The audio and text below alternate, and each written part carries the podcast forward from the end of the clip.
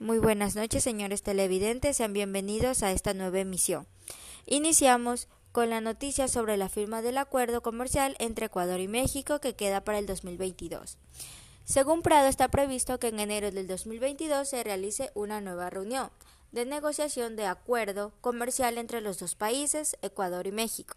Además, el ministro anuncia que se ha enviado a la Secretaría de la Presidencia el reglamento a la ley de pesca, con lo cual se busca que la Unión Europea elimine la tarjeta amarilla, impuesta a Ecuador por falta de control a la pesca ilegal en 2019. Hubo un pequeño retraso en la negociación porque no se pudo hacer una ronda presencial en la Organización Mundial de Comercio. La primera semana de diciembre iba a viajar a Ginebra, Suiza, pero la reunión se canceló por la nueva variante Omicron.